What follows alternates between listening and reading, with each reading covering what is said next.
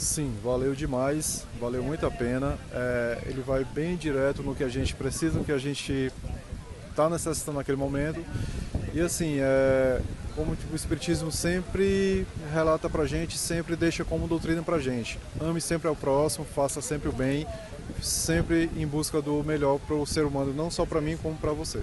Então você acha que ele falou alguma coisa que foi impactante para sua vida, que talvez você já vinha pensando, como se fosse uma resposta, uma luz? Sim, bastante.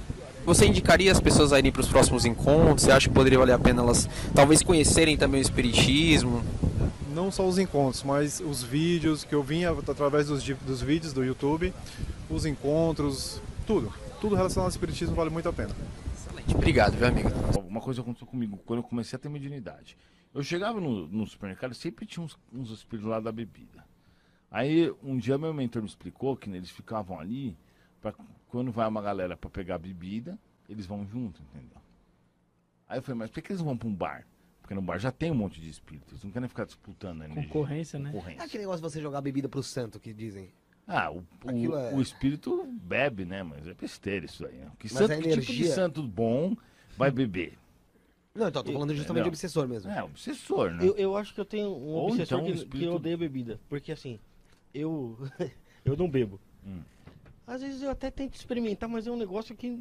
Não, não Que bom, vai, não- ótimo, melhor continuar assim. Não, é sério, não, não, tem, não, não consigo beber, não- nunca fiquei bêbado na minha vida. Será que é um negócio. Melhor-? Pode ser alguma coisa de vidas passadas. Você pode ter optado por vir a isso, para não ter problema tal.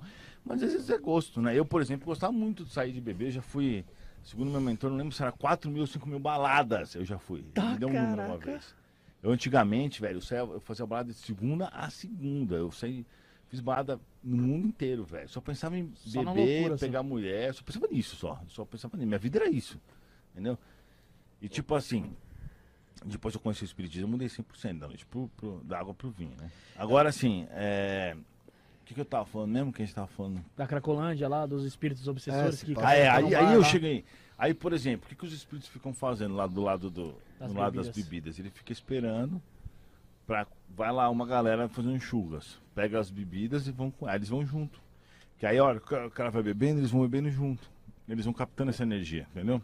Entendi. Aí, outro dia eu cheguei no, no lá e vi os espíritos. Aí eu falei só, ó os babacas desses bêbados. aí. Pensei isso, só que eles ouviram meu pensamento.